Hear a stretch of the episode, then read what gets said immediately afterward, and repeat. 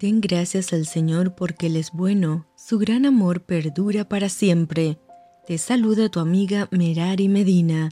Bienvenidos a Rocío para el Alma. Lecturas devocionales, la Biblia. Esdras capítulo 1. En el primer año de Ciro, rey de Persia, para que se cumpliese la palabra de Jehová por boca de Jeremías, despertó Jehová el espíritu de Ciro, rey de Persia, el cual hizo pregonar de palabra y también por escrito por todo su reino, diciendo, Así ha dicho Ciro, rey de Persia, Jehová el Dios de los cielos, me ha dado todos los reinos de la tierra, y me ha mandado que le edifique casa en Jerusalén, que está en Judá. Quien hay entre vosotros de su pueblo, sea Dios con él, y suba a Jerusalén, que está en Judá, y edifique la casa a Jehová, Dios de Israel. Él es el Dios, la cual está en Jerusalén, y a todo el que haya quedado en cualquier lugar donde more, ayúdenle los hombres de su lugar con plata, oro, bienes y ganados, además de ofrendas voluntarias para la casa de Dios, la cual está en Jerusalén.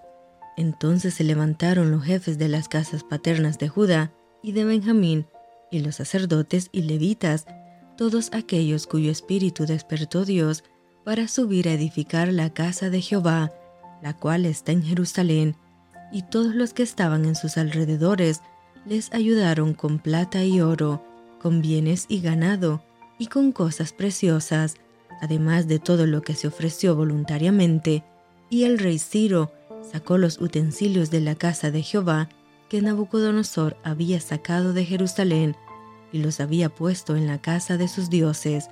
Los sacó, pues Ciro, rey de Persia, por mano de Mitrídates, tesorero, el cual los dio por cuenta a Sesbazar, príncipe de Judá, y esta es la cuenta de ellos, treinta tazones de oro, mil tazones de plata, veintinueve cuchillos, treinta tazas de oro, otras cuatrocientas diez tazas de plata, y otros mil utensilios.